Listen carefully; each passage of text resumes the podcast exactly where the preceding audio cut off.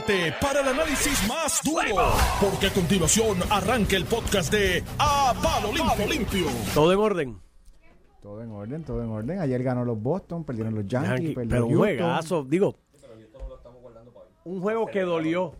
Cuando tú ves dos jugadores que salen como dos leones y entonces se, se- por un bombito bobo se miran y el bombito cae entre medio de los dos. Esa fue la carrera la diferencia. Esa es la nada. diferencia. Bueno, en los Astros fue lo mismo, un error el rally. Lo que pasa es que no cuenta como error, porque como no metieron guantes, No, no acá- la bola cayó, pues fue. de los Astros se lo mental. contaron como error, cerraba el inning, no se cerró el inning y después de ahí la, cosa. ley, la bueno. ley no escrita. Después- Pero Mira. mira, eh, hoy los Astros aseguran. Yo espero que mañana el titular no está Kevin. Kevin aquí, aquí dan titulares de los Yankees nada más. Sí, porque Normando Una se- cosa, y Kevin se ponen de sí, se acuerdo. ponen de acuerdo. Así que yo espero que hoy, cuando los Astros aseguren el difamadores. oeste, mañana el titular sea que los Astros aseguraron. Mira, Charlie Delgado. Está ahí, lo escuché. Ayer grilló, ayer ¿Qué te dije yo ayer aquí? Pero ayer te dije que le pidió la renuncia a Sí, Sí, no, pero ya hoy se se lo pregunté. Y digo, yo no puedo descartar, estoy ocultando la gobernación Y cualquier otra posición. Así que Mira, está Ah, lo corriendo. Iván, Y lo yo lo dije ayer y se Eh, está- y, ahora lo digo con la boca de comer. Me No lo descarto. Y muy bien por él. Me dijeron que, que lo diga así de frente, las cosas así sin de frente. Me dijeron que se está reuniendo. Y que aparentemente el feedback de las reuniones con líderes de base no es malo. ¿sabes? Así Pero que, Iván, con tanto ciego ahí en ese partido, el tuerto es rey. Por favor, Mira, ay, sabes que yo- Dios mío. Mira, y Charlie, y Tú sabes Charlie que yo dije Delgado, esa vez ese refrán, le puse de título una columna y me llamó. Hay una asociación de, de, de, Sí, ci- de- de de- ciegos en sí, Puerto de- Rico. Eh, no vidente, y me, y me hizo la referencia histórica de ese refrán y no, no- No es bueno. No, Bueno, no, pero es bueno. ¿no? mira, pero, pero en el tema de Charlie Delgado, Charlie Delgado corrió en una primaria dentro del Partido Popular Y con dos pela. candidatos fuertes, o Y sea, Eduardo pela. Batia Ahí. Eh, y Carmen Yulín, que eran dos personas bien por lo menos reconocidas. bien Él era el menos reconocido de los tres. Y, Y de una pela, ganó, no, al una pela. del PNP. Y Sí, entonces una ahora. PPD, lo que pela. estábamos O sea, que hablando la semana, actualmente ahora está Tito. ¿Quién más? Esa es la pregunta. Tatito ¿quién es el más? líder ahora mismo. Pero yo creo que Tatito está mirando Pero, para Washington. ve, el refrán que tú dices, el refrán. Tatito se está, está mirando para Sí, yo Washington. pienso lo mismo, le está enfocándose en yo- Washington. pero y, y ha demostrado liderazgo. eh, eh, pero me dicen, eh, ¿sabes? Lo que pasa es que la última gran reorganización del PPD, quizás de alguna manera, la hizo Charlie como secretario. O sea que todavía le responden esa gente a hacer. Sí, y entonces a nivel de la estructura oficial reglamentaria del PPD, que son la gente que van con standing a decirle al elector en un proceso de mira, fulano y demás, pues un por ciento razonable de ellos ta- estarían con Charlie, ¿no? Porque hay una diferencia, tú fuiste el que me traíste aquí. Eh, y vuelvo y te repito, él no ganó por pocos votos, él ganó aquí como por un 70%. Yo me acuerdo cuando Y no tuvo una la mala primaria, elección. Ah. No tuvo una mala pero sí elección. perdió por 18 mil Fue una votos. elección cerrada, sin lugar a Sí, así es que- lo que tiene que Natal también se está moviendo. Anoche estaba en Cagua y Natal está haciendo su trabajito. Claro, y, dudas. y Victoria Con mucho silencio, Manuel Natal está haciendo su Sí. trabajo para la candidatura. Y Victoria Ciudadana con- está buscando ser la segunda fuerza política. Y Dalmau los ayuda. país. ¿Cómo? Dalmau los ayuda Pues con su inacción. Ajá. No. Dalmau, y lo que Luis pasa- Dalmau, como presidente del Partido Popular, ha, ha estado ausente de todos los temas. Es una cosa que, ¿dónde tú ves el ente fiscalizador? Y con Aquí un una- Senado que no brilla tampoco. Mira, aquí hubo una propuesta eh, de José An Santiago, el alcalde de Comerío hace poco, de hecho yo creo que hizo una conferencia de prensa para eso, un comunicado, y dijo, mira, vamos a ir buscando ya quién va a ser el candidato y lo postulamos desde ahora y que sea la persona que haga la reorganización y ubique las bases para el proceso de fiscalización de cara a una próxima elección. Yo creo que a nivel del PPD y al interior del PPD eso no es una mala idea, porque ahora mismo no se ve el norte y al no verse el norte tienes una elección ahí ya mismo a la vuelta de la esquina. Entre una cosa y otra, ya mismo se ve el 2022, que empieza dentro de un par de meses. ¿Y qué, qué te queda? Mira, Así que yo creo que pueden ir eso, pero nada, muy bien por Charlie. ¿Y sabes qué? Aparte de que salió a, feliz, a fiscalizar el asunto de energía eléctrica, que es el tema que todo el mundo se monta en este momento, para de alguna manera hacerle contrapeso al gobierno. Hubo hasta referido por incumplimiento del deber a funcionarios de energía eléctrica. Eh, yo ahí... Yo Ay. escuché a Luis Raúl Antiel en eso Iván, aquí eh, con es una Normando. y- politiquería. Por eso, y lo Eh. otro que, que si mintieron bajo juramento, este, en las vistas que hubo, mira, el hombre va allí con la información que Que tiene, tiene. y te dice, y si esa Y- información no era correcta, de, de que eso mintió. extrapolarlo a, a referidos criminales al No. O sea, una misma delegación que en el caso de Guillito, el alcalde de Mayagüez, Ahí que ahí hay una admisión de que sí se perdieron nueve millones y pico de, de dólares del pueblo de Puerto, del, del pueblo de Mayagüez y tienen un montón de estructuras Y que es una decisión avalada por él, por él. avalada por él. Ahí hay que dar espacio, hay que esperar que terminen los procedimientos, no van a referido, no hay ni una vista. ¿Tú te acuerdas que Tatito Hernández radicó una medida para investigar el asunto de Mayagüez? No había una vista. no, no era Mayagüez. Eran las corporaciones municipales iban a empezar por otros pueblos que, no, era Mayagüez. pero, pero, hay, pero precisamente lo radica ante la presión de lo que está pasando en Mayagüez. No ha hecho nada con eso. Y de momento la Cámara ayer, en un acto totalmente político, íbamos a hacer un referido a energía eléctrica. O sea, llega un punto que tú dices, no hagan eso porque se ven mal para la foto. Eh, eh, eh, sí, hay que ese ese capital político que te puede darle el asunto del referido cuando tú en la función legislativa haces una investigación, llevas a cabo unas vistas y descubres evidencia contundente respecto a la posibilidad de comisión de delito. Eso te da un capital político porque tú dices, mira, esta fue la persona que hizo el referido y pues el referido se acogió Ahora mismo tú tienes. ¿quién, ¿Quién le está sacando capital político a un referido de estos? Quiquito Meléndez, que fue el primero cuando salió toda esta vaina de lo de Mayagüez, de la corporación esta municipal y los allegados del alcalde, que hizo un referido a justicia sobre este asunto. Justicia pues el referido, hacen una investigación y hay 20 cajas de evidencia que se están enviando para el FEI para que el FEI evalúe. Quiquito al otro día hizo un media y dijo, yo lo referí. Y por esta y esta razón. Y ahí Quiquito se ganó plaps, dos puntos. Eso es como las vidas en la política, una vida extra. Eh, porque hizo el, referido y se ganó un par de puntos ahí políticos. Ese capital político desde la función legislativa, tú tienes que ser celoso con él. O sea, no lo puedes estar malgastando en cosas que no van a llegar a la primera base, porque cuando vuelvas y hagas otro referido, es como justicia bajo Wanda Vázquez. Mira, justicia bajo la gobernación de Wanda Vázquez. Digo. Te referían por respirar digo, Y no terminó en eh, nada ninguno. Bajo Secretaría de Justicia y después como gobernadora, con la que ayer, y la hablaremos ahorita en algún momento, se nos da break de Guandimar Burgos como secretaria de Justicia. Que, salió... Mire, mi hermano, le hacían referido a todo el mundo. o sea, ya el chiste era que tú te encontrabas a la gente en la calle y te preguntaban, ¿tú no tienes un referido al FEI? Iván, y yo fui objeto de eso. ¿Y tú fuiste objeto de eso? Peor, Iván utilizaban los referidos como medidas simpáticas políticas. Sí. No, yo lo referí sin ninguna evidencia. pero mira el de los utilizar el aparato criminal, que tocó incluso a Fernando Gil, utilizar el aparato criminal para tú, para fines políticos, para, populista, para tú verte bien ante la opinión pública, eh, eh, eh, fue lo más devastador para mí de la administración de Wanda Vázquez y lo sufrí yo. Fueron, entre otras cosas, eh, fue un elemento importante, pero entre otras cosas, ese populismo y ese afán de ser populista afectó en otras cosas. Y volviendo a lo del tema de Charlie, aparte de lo de energía eléctrica, hizo muy bien y dijo algo que tiene razón. O sea, y todo el mundo planteadas las diferencias entre la manera de pensar de Charlie Delgado y las mías, ¿no? En, varias cosas, muchísimas. Y he sido crítico de él en algunas posturas. Pero hizo muy bien. Y dijo, lo que dijo Charlie aquí, es la verdad. Mayagüez es una cabeza distrito para todos los efectos prácticos importantísima para el Partido Popular Democrático. Chicos, si aquí han pasado elecciones, la misma elección de Alejandro en el 2012, todo el mundo estaba esperando los benditos votos de Mayagüez. Eso era así y Tommy Rivera Chata había llamado a no sé quién rayo y estaban en la IPA ya, aguantados ahí, amajados y no querían pasar, transmitir los votos porque sabían que cuando bajaran esos votos se giraba la, el, péndulo de la elección. Esa habrá sido la de la de Pedro José yo, porque la de ¿Cómo? La del 2012, que es la de Alejandro era el mundo, el comisionado electoral. Sí, pero todo el mundo dice quién fue el que llamó a la HIP de, de, de Mayagüez y demás. Y, y, esto era así, estaba el Partido Popular, allí todo el mundo a las 12 de la noche esperando. me acuerdo que tuvo que salir Héctor Luis Acevedo con Irving Facio a darle tranquilidad a la gente que estaba allí diciéndole tranquilo que ya ganamos. O sea, es cuestión de que bajen los de Humacao y Mayagüez, que son las dos cabezas de distrito más importantes para el PPD. Y eso que dice Charlie Delgado es toda la verdad. Si tú no atacas como institución el problema que tienes en Mayagüez político, olvídate del FEI, lo que haga el FEI, lo que vaya a hacer, si se cae el caso después, en el, olvídate de eso. Pero si políticamente tú no atiendes eso como institución partidista, te estás dando un tiro en el pie porque ese de sangre sigue. O tú te crees que lo del FEI, el referido, la investigación, el encausar, va a ser mañana. Para tú mañana decir el mes que viene, decir, ay, mira, Guillito, te, te, te van a, encausar, te renuncia. Eso no va a pasar el mes que viene. Eso va a tomar meses puede tomar un año, ¿sabes? Entre un proceso y otro. ¿Y qué es lo que pasa durante todo ese proceso, Ramón? De sangre político, de sangre electoral, porque la gente sigue especulando. Y todos los días va a salir una noticia. Ya se rumora por ahí por la calle y será noticia en los próximos días. Ver a los periódicos y los noticiarios la semana que viene.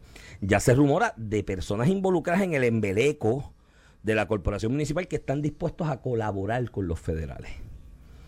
Cuando ellos están dispuestos a colaborar, ¿qué es?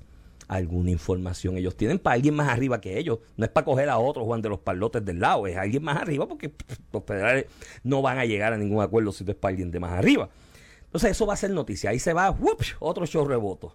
Dentro de un mes, dentro de la investigación que vaya haciendo el FEI, lo que se filtre, las entrevistas que se hagan, bla, otra noticia que sale, otra de sangre de voto. Y pones en riesgo esa, ese bastión. Y la realidad es que, olvídate si a nivel criminal tiene su, su presunción y todo el proceso, pero a nivel político, Guillito está eh, desgastado. Tú sabes, de hecho, Guillito yo me acuerdo que cuando discutimos aquí las, las, estadísticas, Guillito venía de ganar cómodamente a la alcaldía de Mayagüez en la última, antes de este escándalo. Por poco se eh, va. Por poco se va. O sea, ganó por un margen, eh, eh, y muy, ¿verdad? por muy pocos votos, gana esa elección, la última elección, y esto tú le sumas el escándalo de malversación, que tú podrás decir si fue delito o no, pero la realidad es que se perdieron 9 millones de pesos, fondos públicos, y hay unas propiedades que están en un proceso de ejecución. O sea, que realmente sí hubo una pérdida de bienes públicos. Por eso yo digo que la negligencia en el cumplimiento del deber está ahí. Y, la, y, y, a lo mejor lo está o no lo está.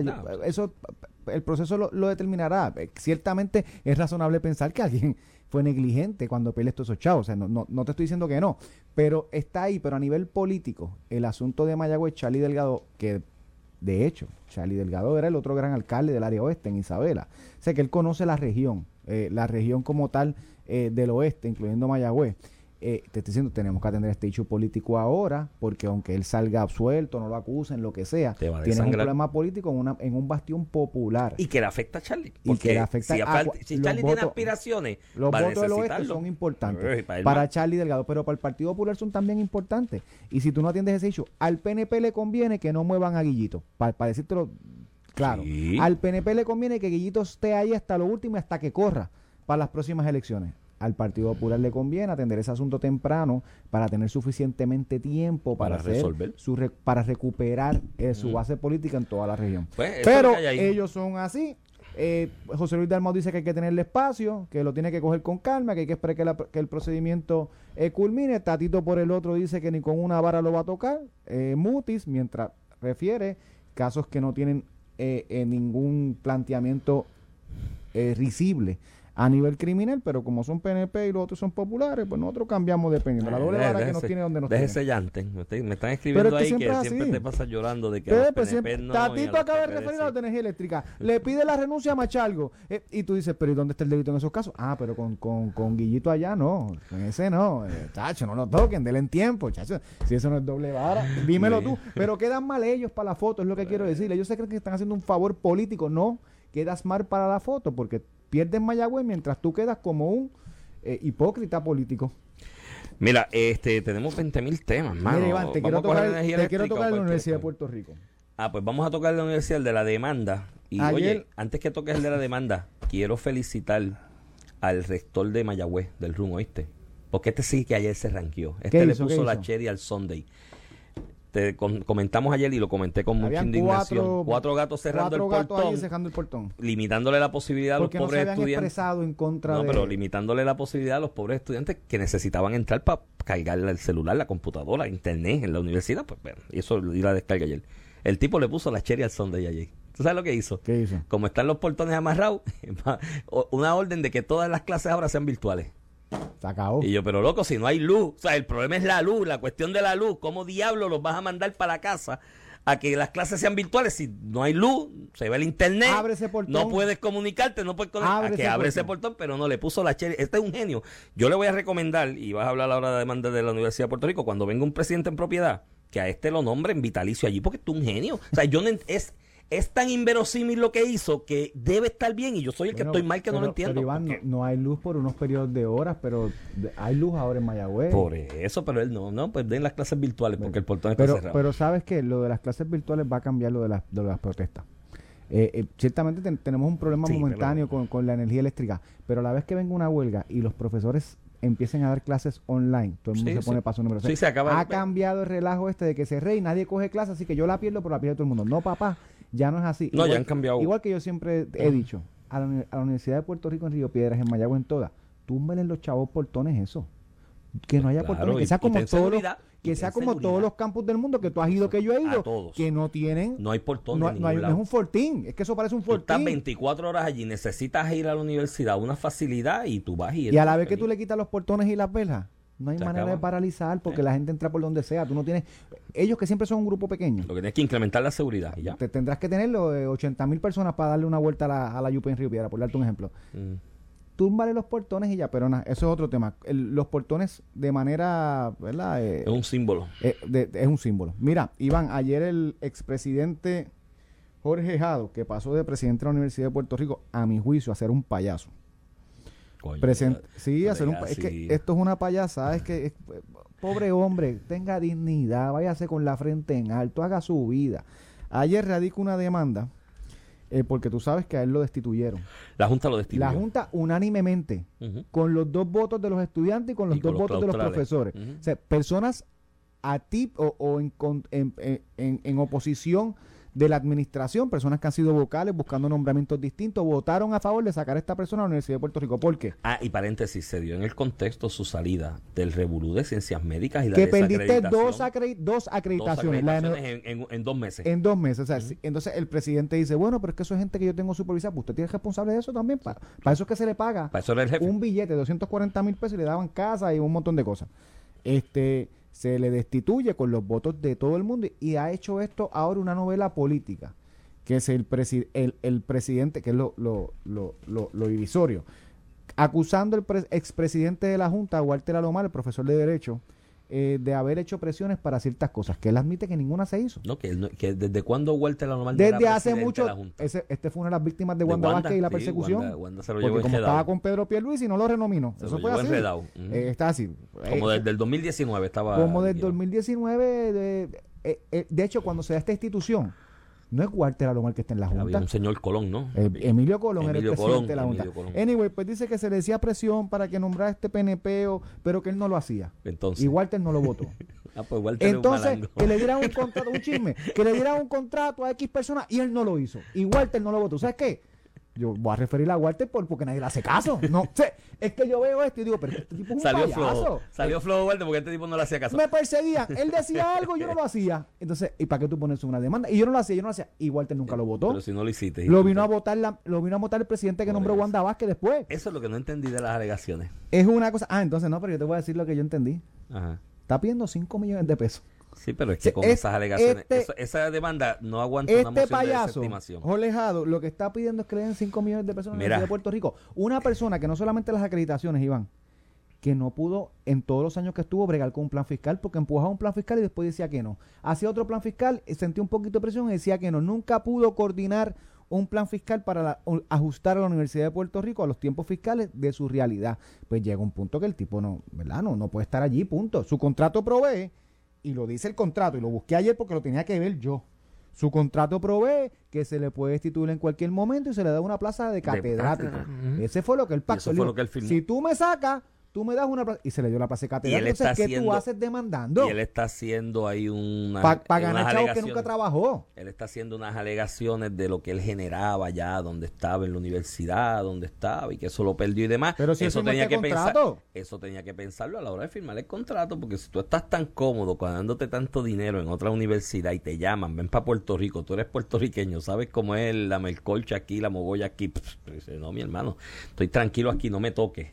Esto es que, que, Fortaleza quería que hiciera X o Y porque había un puesto de COSE que la Universidad de Puerto Rico tenía un nombramiento y que estaba votándole en contra. Que la, total, la UPR tenía un asiento en, la, en la Junta de COSE. Que total, con el asiento de la Universidad de Puerto Rico terminaron confirmando el candidato, la, la, la no, pero si dice que le pusieron presión para que nombrara de rectora, qué sé yo quién en Mayagüez, Migdalia Rivera era el apellido, si no mal no me acuerdo, y que le puso presión para que la nombrara rectora de Mayagüez y que él no quiso, pero después la nombró vicepresidenta él mismo. él, mismo la nombró, su vicepresidenta. Entonces, no, no, las alegaciones es, están... Es una cosa, yo le veo esto mano, pero y yo, yo no hablo de profesionales abogados, pero yo no hubiera firmado una demanda así. Nada más de leerla yo, no, hubiera suscrito una demanda así. Y, en el caso de, de Haddock particular, este 14 votos. Ahí solamente hay un nombramiento del gobernador Pedro Pérez. Se tratan de imputar a Fortaleza un nombramiento es lo que ha hecho Pedro Pérez a esa junta. Los demás 13 incluyendo maestros y los representantes los que cogen los maestros. Los profesores cogen dos sillas a la, a la Junta. De los 14. Y los estudiantes dos. Los representantes de los estudiantes y los profesores lo querían votar también. De hecho, votaron para votarlo. Eso sí fue unánime. La, la, hoy, hoy, la Universidad de Puerto Rico no tiene su, su acreditación para la neurocirugía, con lo importante que eso es, ni tecnología de radiología. Hoy, bajo su presidencia, Puerto Rico no, la Universidad de Puerto Rico no tiene eso por primera vez. Y tú me dices a mí, además de que es un puesto de confianza, ¿verdad? Pero tú me dices a mí si eso no es causa para tú sacar a alguien, pues claro que sí. Además de que esto es un puesto de confianza, yo no sé dónde usted viene, pero en Puerto Rico, la Universidad de Puerto Rico, eh, usted es de confianza de la Junta de Directores, cuando la Junta de Directores, que es la única que pasa por el Senado de Puerto Rico, y es nombrada por el gobernador, entiende que usted no está haciendo el trabajo, como en efecto usted no lo está haciendo, usted se tiene que ir. De hecho, es el pataleteo. me, me apuntan por aquí. ¿No sirvió? Me apuntan por aquí un amigo en común que, y esa parte de verdad se me pasó, con la, digo, lo leí a las millas, un montón de páginas, de que alega que el puesto es de carrera, cuando es de uno de confianza. es, es un puesto de junta de directores. Es como si Efran Paredes, que ayer eh, él renunció, pero pues él sabía que venían cambios. Él sigue de carrera allí. Eh, es y él tiene su puesto de carrera, que es otra cosa. Y este Dijera que, que, que, él es director ejecutivo allí, que no lo pueden sacar porque él es un puesto de carrera. Eso, mm, señor, asesores antes de hacer estas locuras. Además de que suenas un patalateo que lo que quieres es cobrar chavo sin trabajar 5 millones de pesos. En las reglas de procedimiento civil en Puerto Rico, esto está en la federal, si mal no recuerdo, pero bueno, sí. En las reglas de procedimiento civil en Puerto Rico. Eh, hay una regla que tú sometes por las alegaciones el caso. Somételo por las alegaciones. y mira, con las mismas alegaciones resuelve. Porque, mírate la incongruencia me dijo que hiciera tales cosas políticas. Él, está leando un tipo de discrimen político, ¿no? A la inversa. Sin, ser una demanda política. Que es una demanda política. Me estás requiriendo que nombrara gente del PNP, que diera contratos del PNP, yo no quise. Entonces, no quise, tú dejaste de ser presidente, me vota otra junta y uso esos hechos que yo no lo. Porque y que no me votaron. Otra cosa es que no hubieses accedido y que en ese momento te hubiesen votado, porque no accediste, ¿me entiendes? Que él, oye, que es lo que suele pasar por aquí con las juntas en, la, en las corporaciones públicas en Puerto Rico. Llega presidente de junta, le dice un director ejecutivo, mira, haz esto. Digo, aquí es al revés, porque aquí nombran al director ejecutivo o administrador y ese busca a los de la Junta. Eh, eh, y dice, mira, nómbrame esto para la Junta, para que estén conmigo. Entonces, Pero, pero el, no accedí, no me votaron, me votan después, pero uso como justa causa a lo que no accedí. Es como que me digo entonces, se agenció un puesto de catedrático, según dice el contrato, y está en North Carolina, no está ni aquí. Entonces lo que quiere de allá, ganarse 5 millones de pesos sin dar, sin dar clases ni hacer No, una demanda flojita. Yo creo que por las alegaciones yo la sometería y está liquidada. Mira, Genesis Security es la empresa de seguridad y tecnología más grande de Puerto Rico. Los servicios que ofrece son de la más alta calidad y continuamente están invirtiendo para tener los mejores recursos y tecnología del mercado. Genesis Security es la división dedicada a la seguridad en la cual estamos buscando sobre 2.000, 2.000 oficiales para ser parte de nuestro equipo, para ser parte de Genesis. Comunícate al 787-776-2381, 787-776-2381 o al email empleos arroba genesissecurity.com y di que lo escuchaste aquí en Apalo Limpio y te van a, yo te aseguro que si llamas y solicitas vas a tener trabajo. Hay dos mil puestos ahí. Después me dan la siempre, Y siempre lo digo porque me siento orgulloso. Más de cuatro mil empleados, una empresa local totalmente, el primer patrono que tiene Puerto Rico por tener más empleos es Genesis Security. Esto empezó en Yabucoa, pasando por Río Piedra y mira lo que a dónde han llegado. grandes morales. No, no, y, y, para los que nos están escuchando que están pensando llamar, los motivo a que llamen al 776-2381 porque ¿sabes qué? Eh, me consta de personas que han entrado allí con puestos de oficial de seguridad y ya están en parte de, la supervisión y gerencia de la empresa, así que crecen dentro de la empresa. Vamos a la pausa y regresamos en breve. Mira, tenemos que hablar de energía eléctrica está en el pipeline también. Y, vamos a hablar de maltrato de menores, que a mí eso me tiene como que. Lo que tú digas. Vamos allá. Estás escuchando el podcast de A Palo Limpio de Noti1630. Aquí a Palo Limpio, edición de hoy, jueves 30 de septiembre del 2021. Este es Iván Rivera quien te habla. Acompaño a Ramón Rosario Cortés y Valiente. Hoy se acaba el mes, mañana comienza octubre. Y escuchen mañana viernes, primero de octubre en el inicio de la celebración del mes del cooperativismo una transmisión especial de la programación de Noti 1630 desde las oficinas centrales de Puerto Rico Federal Credit Union de 6 de la mañana a 10 de la mañana, así que nos toca nos ir. toca ir para allá. Y quiero café. Eso me, toca eso me queda de camino para acá. Me ofrecieron café y el café allí es bien bueno, pero muy bueno. Entérate de los excelentes productos y servicios que solo te brinda Puerto Rico Federal Credit Union. Somos tu alternativa financiera. Yo soy cooperativista y todo lo que sea cooperativismo lo vamos a Muy bien. y auspiciar porque de verdad que esa es una de las alternativas. O sea que Puerto Rico tiene dos herramientas importantes para el desarrollo económico. Cooperativismo para unir capital y esfuerzo entre varias personas, porque esto es un, no es un país que tenga muchísimo capital, no. El modelo de invitación de capital siempre es bueno, pero generar uniones de chispitos de capital para crear un capital más grande y, y producir y exportar a través de cooperativas también. Así que. Estoy contigo, pues mañana vamos para allá y hablamos de estos temas. Mira, tenemos en línea telefónica a la senadora Keren Riquelme. Vamos a hablar un poquito de energía eléctrica y todo lo que está pasando. Y saludos, senadora. Buenos días. Buenos días, Ramón y Iván. Buenos días a los amigos que están en sintonía. Un gusto estar con ustedes. Igual, un gusto que esté con nosotros, senadora. Buenos días. Cuéntame, senadora, tenemos una resolución por ahí que me dicen que la tienen en gaveta. Eso es así. Tenemos la resolución del Senado 324 que el propósito es investigar la desconexión selectiva o los, dichosos apagones que hemos estado teniendo todos estos días. Esta resolución está en el Senado desde el 2 de septiembre y parece que el gobierno popular no le interesa allí en el Senado investigar los apagones, se lo han dejado toda la Cámara y nosotros lo que queremos es que se le den respuestas al pueblo.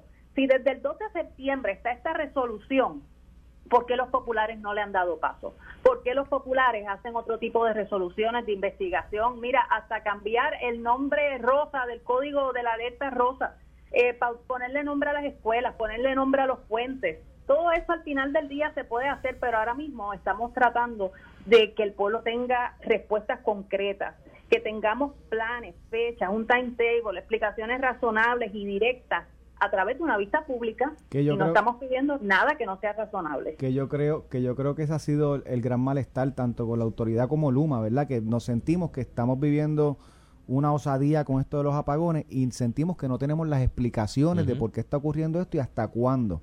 Y, y lo, me siento hasta yo así, que estoy todos los días con los medios y leyendo.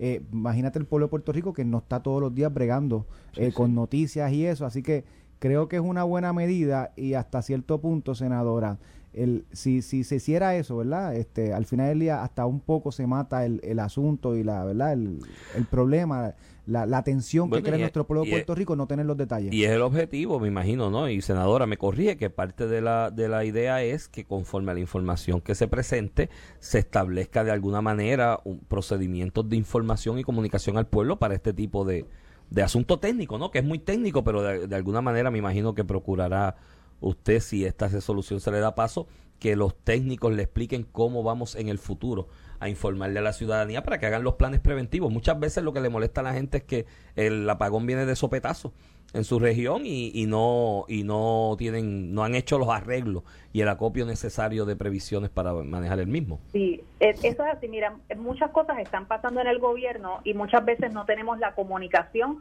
porque no tenemos precisamente estas oportunidades de sentar, mira, hasta bajo juramento a estos oficiales y que nos digan cuál es el plan, cuáles son las que nos den las explicaciones. Y me consta que nuestro gobierno está haciendo, nuestro gobernador está haciendo, está, está analizando, está encaminando, está con un sentido de urgencia, pidiendo eficiencia al sistema eléctrico y a los directivos de la Autoridad de Energía Eléctrica, me consta, pero muchas veces esta información no llega al pueblo. Por ejemplo, les voy a dar un ejemplo. Este, muchas veces se habla de que todos esos billones que, que dio la Administración Federal para Puerto Rico y se preguntan, ah, pero si dieron tanto dinero, ¿por qué tenemos estos apagones? ¿Por qué tenemos tantas roturas no están arreglados?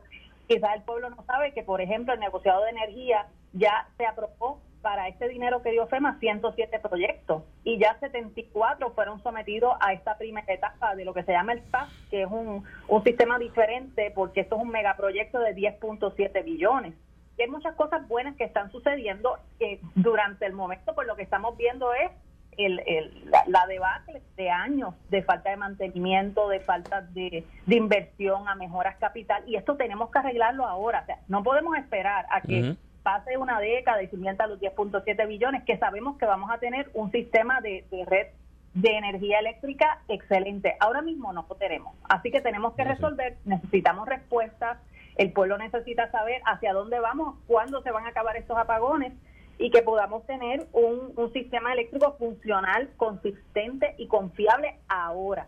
Cuando pues, tengamos estas inversiones a la mejora capital, pues vamos a seguir mejorando para seguir trayendo desarrollo económico a Puerto Rico, etcétera, el hub de, de, toda la, tecnología que queremos tener aquí, de del desarrollo económico a través de fábricas y, de todo esto que estamos planificando, ustedes saben. Pero mientras tanto, pues queremos sentar a los directivos y queremos que el pueblo oiga y que tenga la comunicación. Yo sé que es súper frustrante, yo tampoco he tenido luz, yo sé que ustedes tampoco, pero el pueblo necesita tener respuesta, porque muchas veces nos sentimos en esto, pero sí se está trabajando y se están haciendo cosas. Eso es así, pues me parece buena idea. Ya los muchachos en el Senado que esta a resolución y a todos los compañeros que le den para adelante. Y a regla y calendarios que creo que es el portavoz también, ¿no? Este, el amigo Javier, Javier, Aponte. del Mau, que lo atiendan porque es, es, bueno para el futuro del país porque si se, si la información fluye en esas vistas, se hace un buen informe, se le da previsibilidad a la gente, incluso a los mercados, a los inversores, porque el senador usted acaba de tocar un buen punto. Si hablamos de desarrollo económico y traer aquí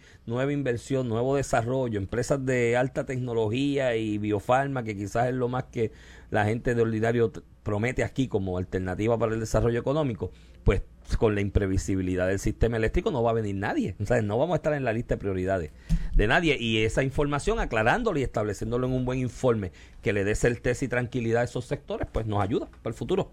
Se lo agradezco, senadora. Éxito ahí. Estaremos pendientes si se dan las vistas y le dan paso en el Senado. Estamos pendientes de eso, senadora.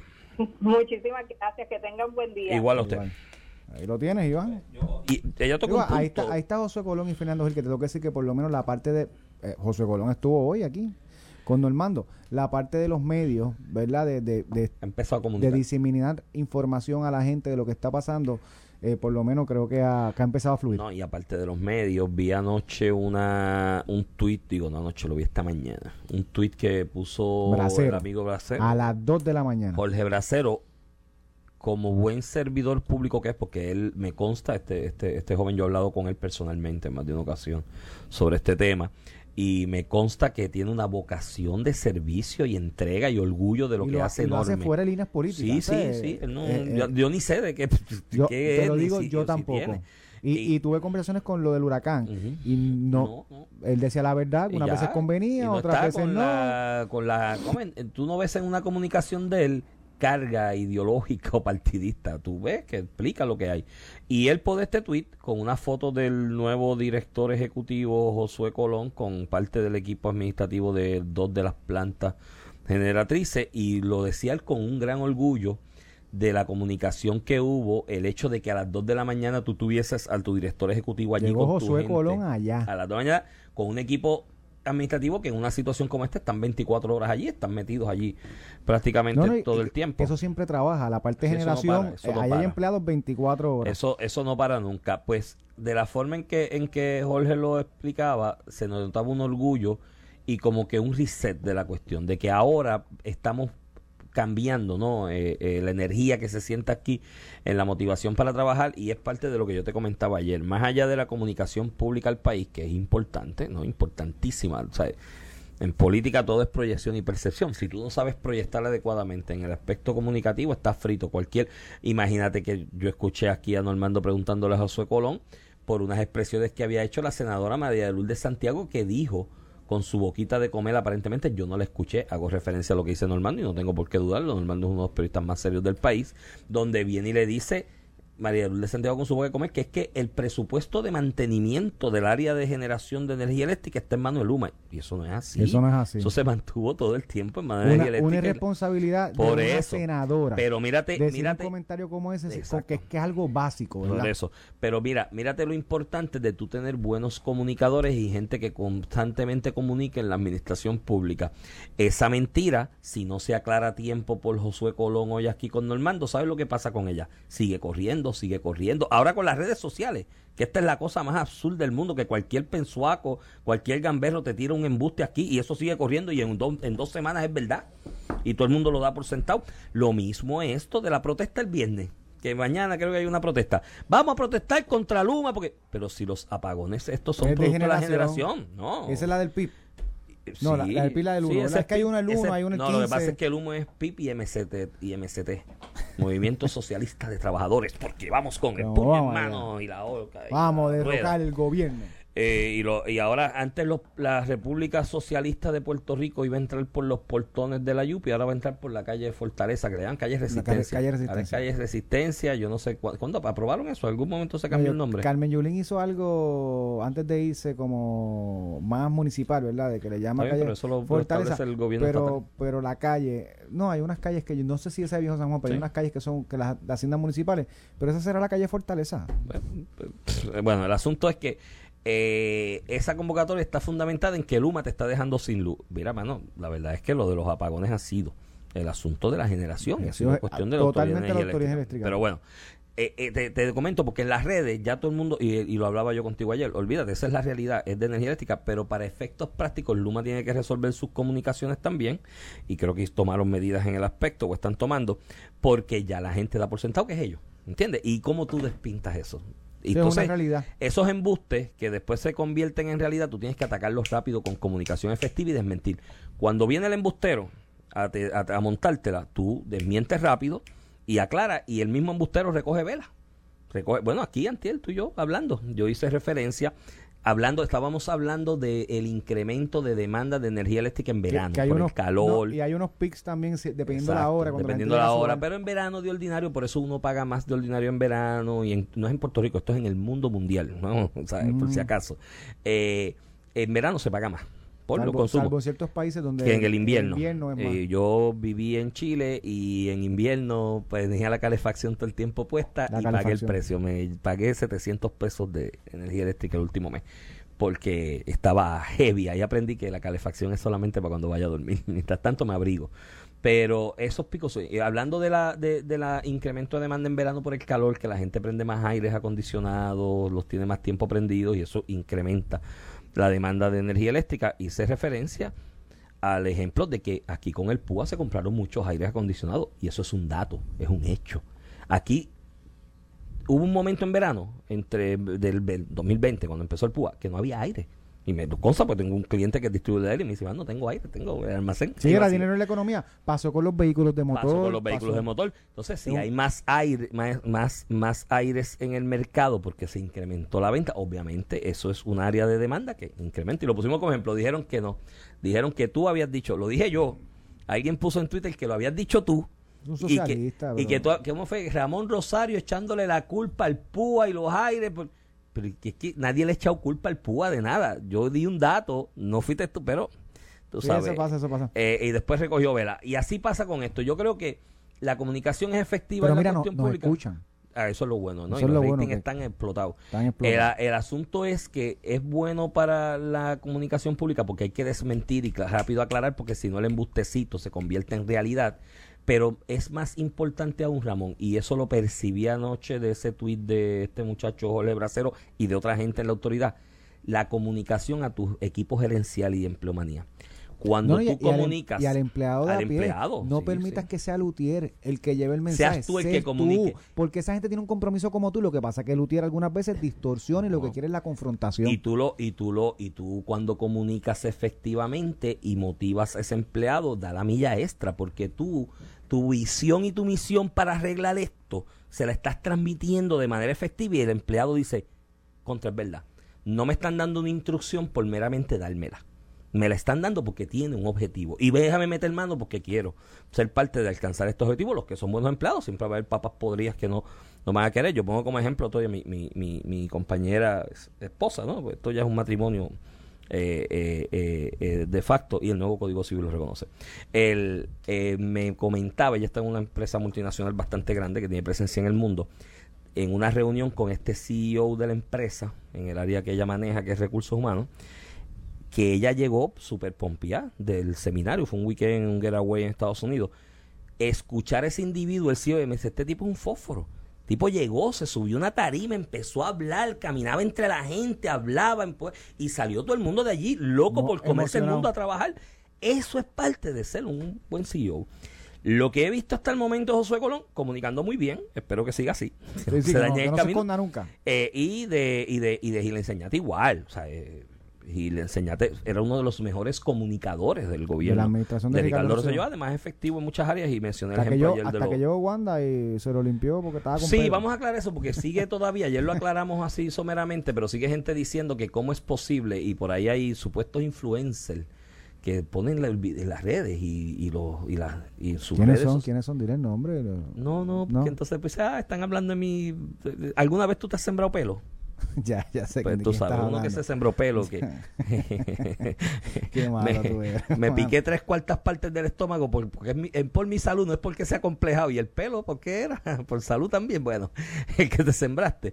El asunto es que, ah, a Gil Enseñat, que fue despedido de la administración de Wanda Vázquez Mire, mi hermano, a Gil Enseñar lo despidió Wanda Vázquez porque ella pasó lista entre los secretarios de gabinete pidiendo fidelidad a su candidatura una vez la anunció y este joven, ingeniero abogado, le dijo, no, mano, yo estoy con y yo tengo un compromiso con y ya. Ah, de verdad, a los dos o tres días se tiene que ir porque me falló en que mi hermano pues, que estaba con el otro. Y esa es la realidad por ahí en la en, esa en esa retórica. Y, pues mano ese es el país es importante comunicar en los dos aspectos para aclarar los embustes y para motivar a la, a, la, a la empleomanía y el, equipo que tienes bajo tu supervisión.